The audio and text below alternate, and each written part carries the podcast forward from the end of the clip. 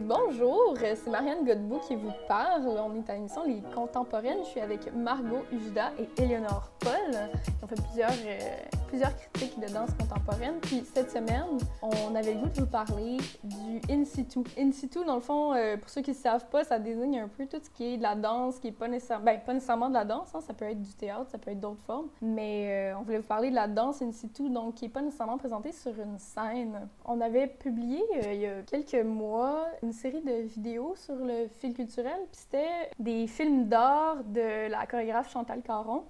Ça s'appelait euh, Images cachées. Dans le fond, c'est toute une euh, série de vidéos autour du cycle de vie des oies blanches. Ça a été tourné dans le bas du fleuve. C'est fait avec des enfants, puis il y a une femme enceinte aussi. Les enfants, euh, ils jouent un peu à travers la chorégraphie. Ils essayent de d'imiter les oies. C'est hyper cute. En plus, c'est des images vraiment belles parce que ça a été tourné dans la nature, tout ça. Il y a vraiment quelque chose, je trouve, d'universel dans, dans cette série de capsules vidéo-là parce que quand moi, je me suis intéressée à ça, en fait, j'avais jamais vu de spectacle de danse contemporaine. Je connaissais pas grand-chose à la danse contemporaine. Puis je trouvais qu'il y avait tellement quelque chose de pur, je sais pas, de voir des enfants en fait. Parce qu'il y a quelque chose de très enfantin en même temps, je trouve, dans, dans la danse contemporaine, un peu comme dans le théâtre aussi, de vouloir jouer, de faire semblant. C'est quelque chose qui revient souvent. Puis dans le, la danse-théâtre aussi, cette notion-là de jeu. Ça peut être autant le jeu comme jouer euh, au sens plus enfantin qu'au sens euh, d'acteur aussi, là, qui, qui joue la comédie, mettons, ou qui joue le, le drame. Fait que, ouais, ben, euh, je vous invite vraiment à aller voir ça. Moi, ça me fait penser, euh, en fait, à l'importance de la danse dans tous les moments de la vie. Et notamment, euh, il y a une chorégraphe qui s'appelle Ariane Boulet qui a pensé une pièce in situ qui s'appelle Mouvement de passage. Ce sont des petites chorégraphies qu'il joue à l'intérieur des CHSLD, en fait. Donc, entre l'année 2017 et 2018, Plusieurs artistes se sont rendus dans cinq CHSLD montréalais. Et en fait, le temps d'une de, trentaine de minutes, ils se déplaçaient donc par euh, deux, deux danseurs ou un danseur avec un musicien dans chaque chambre des résidents et il leur proposait une courte composition qui était personnalisée et privée donc pour chaque résident. Et ce qui est intéressant ici, c'est que donc déjà le, le, mouvement du spectateur vers le danseur a été inversé. Donc cette fois, c'est le danseur qui s'est amené au spectateur qui ne peut plus se déplacer.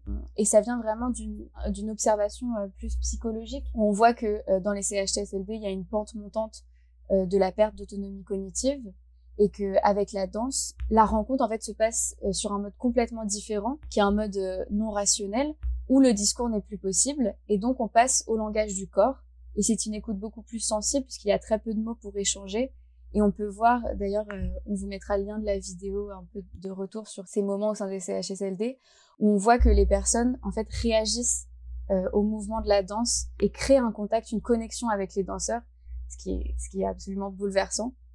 Et donc ça s'inscrit un peu dans ce mouvement d'art-thérapie où on privilégie la création euh, chorégraphique pour aider dans, le vieillissement et, et l'acceptation aussi des, des problèmes de santé mentale c'est sûr qu'on est clairement dans un, dans un projet à, portée sociale, c'est volontaire. Tu sais, ça m'amène à repenser à. On parlait de démocratisation de la danse quand on parlait de, des films, du cinéma, puis des capsules vidéo.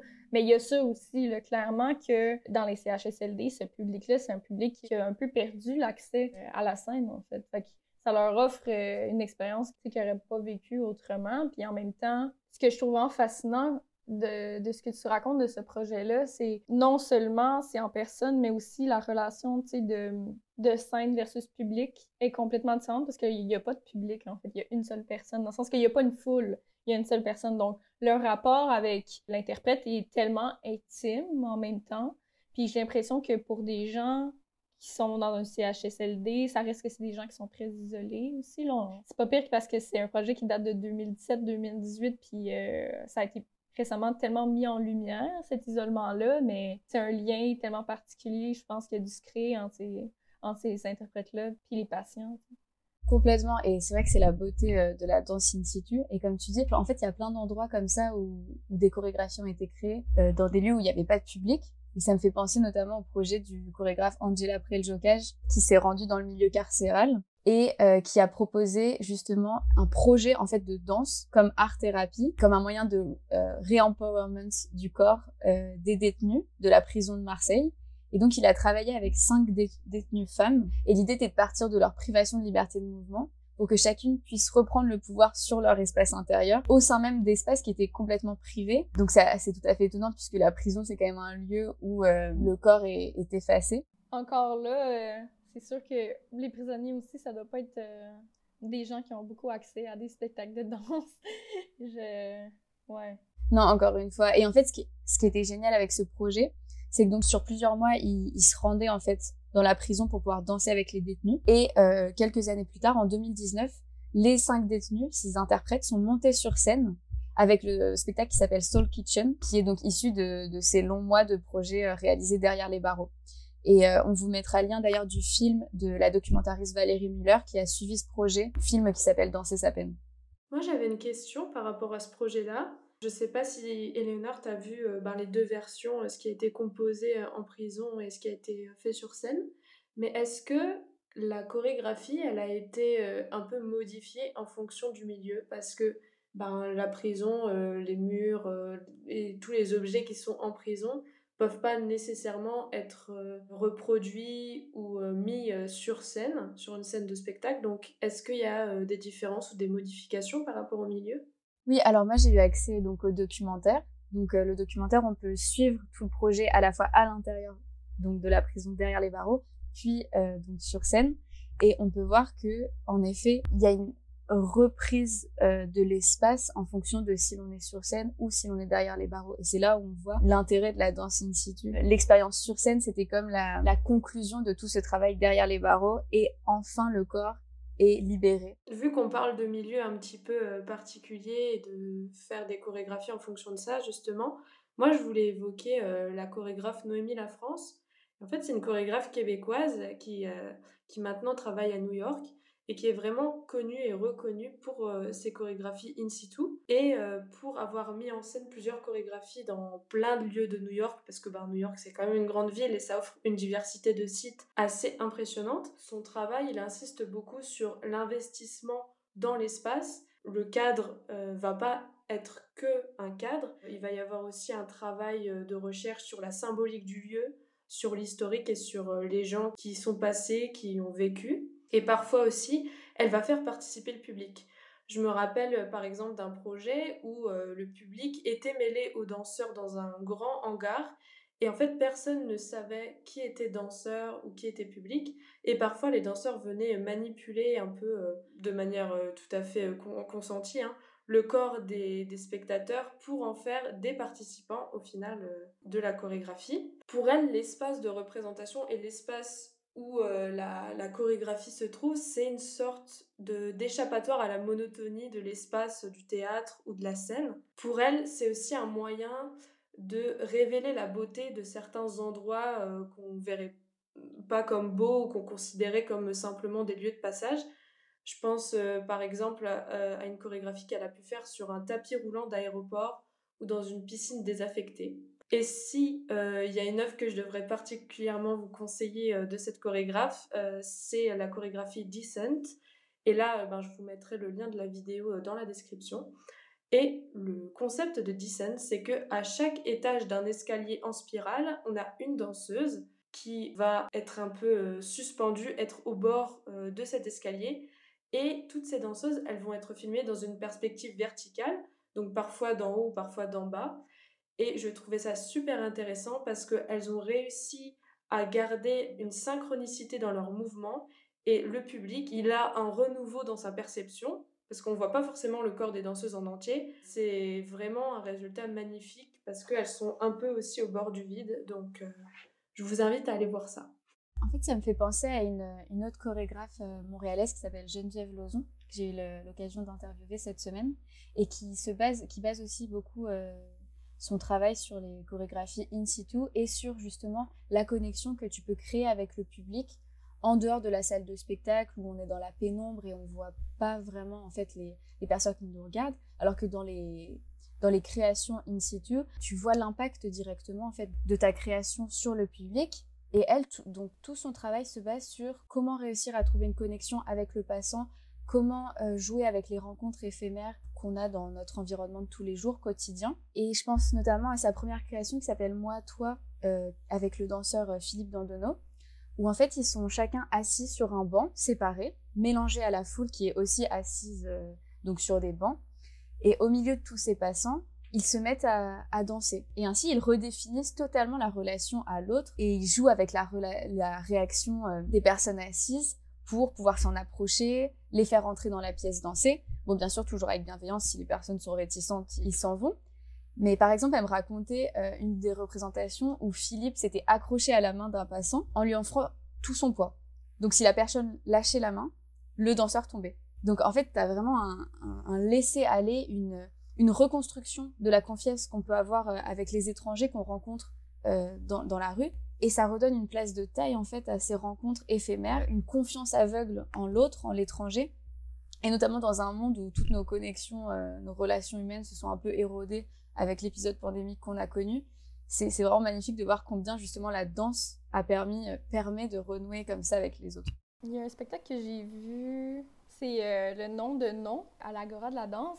Puis euh, ce qu'il y avait de particulier, c'est que c'est pas exactement du in situ parce que ça a été quand même présenté à, l'Agora, mais dans le fond, ça prenait un peu la forme d'une espèce de parcours. Ils appelaient ça comme l'étrange maisonnée tu avais euh, plusieurs sites, si on veut, à l'intérieur d'un grand espace où est-ce qu'il y avait des accessoires ou comme des espèces de décors, si on veut, qui étaient dressés. Puis là, tu avais les interprètes qui se promenaient puis qui interagissait avec les accessoires, puis qu'il y avait comme des chorégraphies liées à ça, tout ça. Puis c'était un peu comme des personnages. Puis ce qui était particulier par rapport à ça, c'est que quand tu rentres là-bas, les seules instructions qu'ils te donnent, dans le fond, ben, ils te disent de pas, euh, de pas essayer de toucher aux, objets ou parce qu'il y a rien qui va interagir. des fois, il y a des caméras, des projections, des trucs comme ça. Mais après ça, tu es comme un peu lancé là-dedans. Puis, tu sais tellement pas à quoi t'attendre parce que moi, je me souviens que le sentiment que j'avais, surtout au début, c'est que tu sais pas qui dans la pièce est un interprète,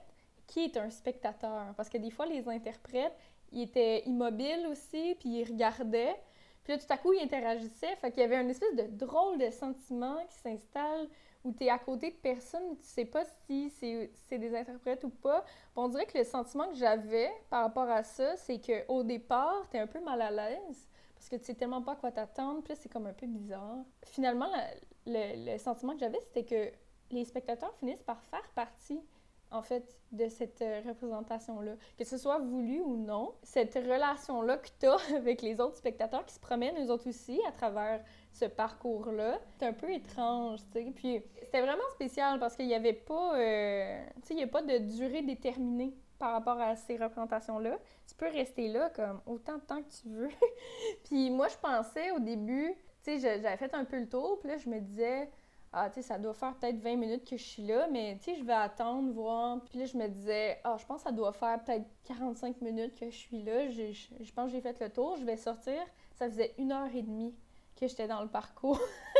C'était tellement immersif. Mais je trouve que c'est un espèce d'entre-deux un peu particulier, justement, entre le in situ puis une représentation de scène, tu sais. Fait que, ben, je sais pas si vous avez déjà vu des spectacles qui reprenaient un peu ce concept-là. Moi, c'était la première fois que je voyais ça, là. Non, j'allais juste faire une remarque plus générale que ce qui est très intéressant avec euh, la danse contemporaine et la danse in situ en particulier, c'est que justement, on a des projets comme tous ceux qu'on a mentionnés qui vont s'attacher à interroger et à briser les barrières de ce qu'on connaît de la représentation et euh, du rapport euh, du public. Qu'est-ce que c'est que le public et comment ils voient euh, les, les, interprètes. Et on comprend que être un interprète, c'est pas seulement représenter quelque chose de calculé, de travailler sur une scène, en face, avec un espèce de quatrième mur ou quelque chose qui sépare en fait. On sent que la danse contemporaine, elle vise tout le temps à interroger beaucoup de choses sur la danse, mais aussi sur le rapport des spectateurs et euh, d'un public euh, face à une représentation. Ça ouvre vraiment des mondes infinis par rapport à ça.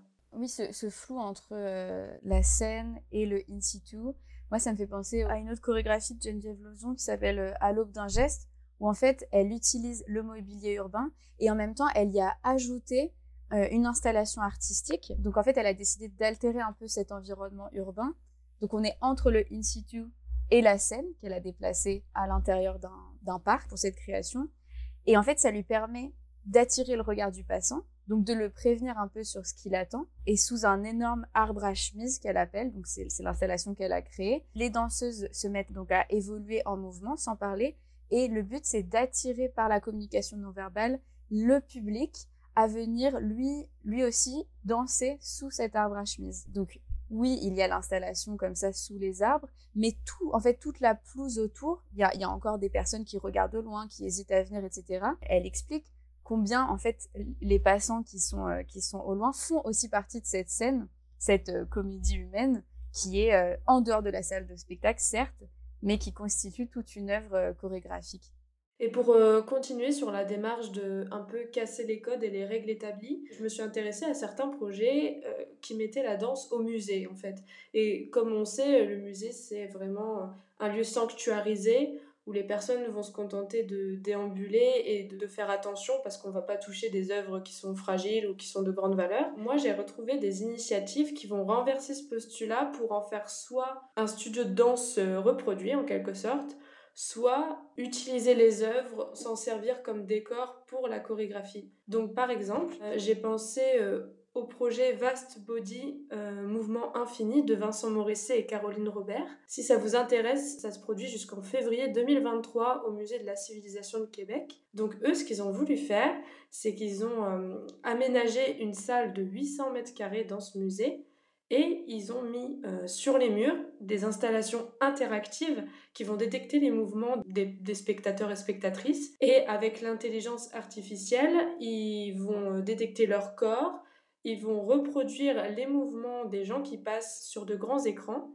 mais les corps des spectateurs, ils vont être projetés et mêlés au, corps de danseurs professionnels qui ont été enregistrés auparavant. Donc c'est un travail euh, assez énorme et assez long parce que les danseurs, ils doivent euh, penser à des chorégraphies et penser à la place des, spectateurs qui peuvent circuler pour avoir le plus de mouvements enregistrés possible. Et donc là, on va sortir carrément le public de sa condition uniquement déambulatoire. Et tout le monde, en fait, ici peut devenir danseur et peut expérimenter avec son corps.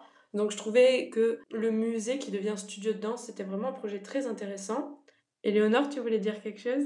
Oui, en fait, je me demandais si euh, les visiteurs savaient à l'avance que leur déambulation était enregistrée ou on leur dit seulement à la fin Parce que du coup, c'est sûr que ça change en fait le mouvement du spectateur s'il est au courant qu'il va être bah, enregistré. En fait, le concept, euh, il est présenté directement comme ça et si tu veux, c'est même pas un enregistrement qui va être montré a posteriori, mais c'est vraiment en même temps que les personnes font face à ces écrans, elles vont voir leur corps, elles vont voir les danseurs professionnels superposés à leur projection. C'est vraiment dans le spontané, quoi. Et les personnes, elles peuvent, euh, je sais pas, danser le YMCA ou vous voyez, c'est reproduit en direct euh, devant eux, quoi. Ok, et je me demandais également si justement cette reproduction en direct était après enregistrée pour une représentation en différé? De ce que j'ai lu, non. Mais je vous, euh, je vous mettrai un lien vidéo qui, qui, montre, qui fait une petite démonstration de, de comment tout ça fonctionne. Et donc le deuxième projet dont je voulais parler, ça se trouve à Londres, au musée Victoria et Albert. Et là, c'est le projet Runes euh, par le duo de danseurs euh.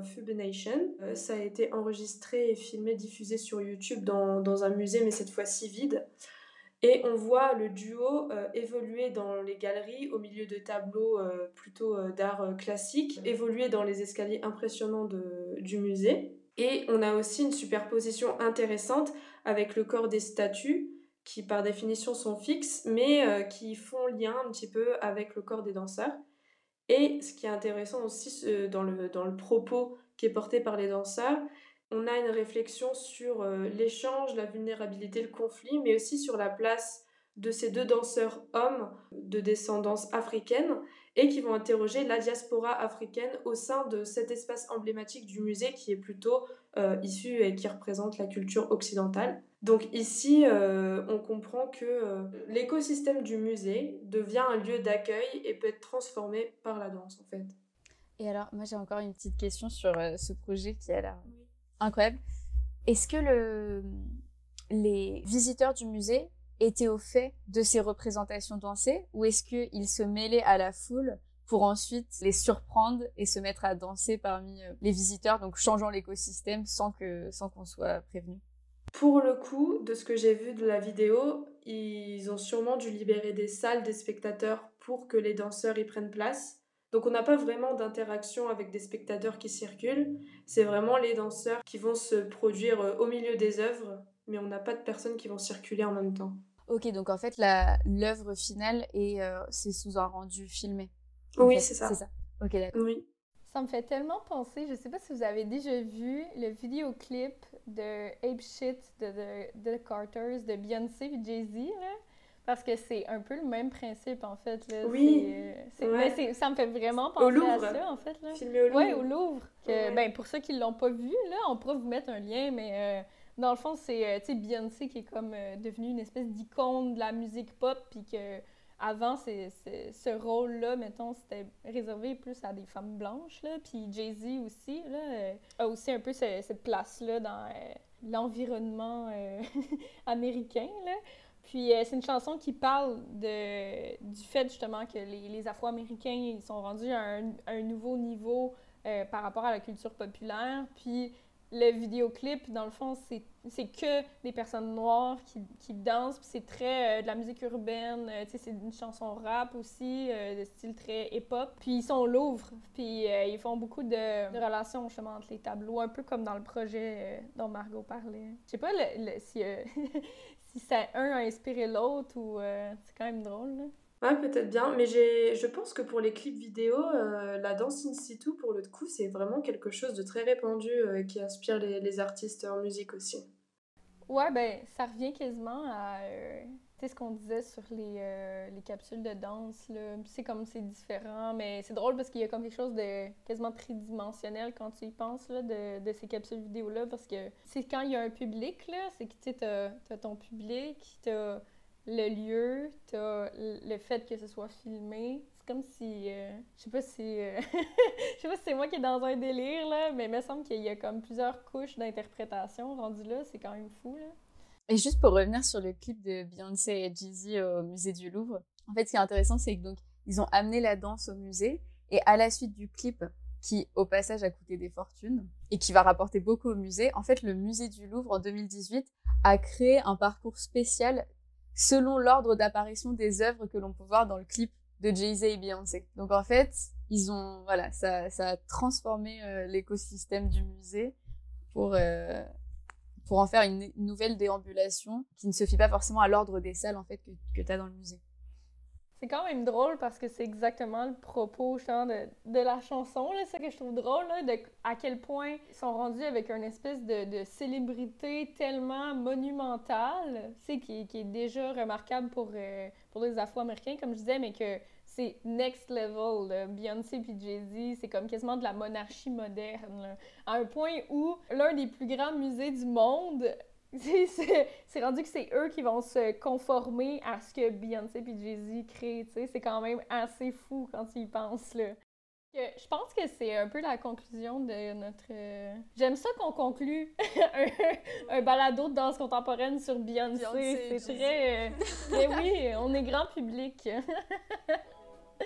Fait que euh, c'est ça, c'est tout pour, euh, pour cet épisode-là. Euh, comme on disait, on va vous mettre plein de liens pour les curieux pour aller voir un peu ce dont on parlait dans cet épisode-là. Merci Margot, merci Eleonore. Merci. Merci, à bientôt.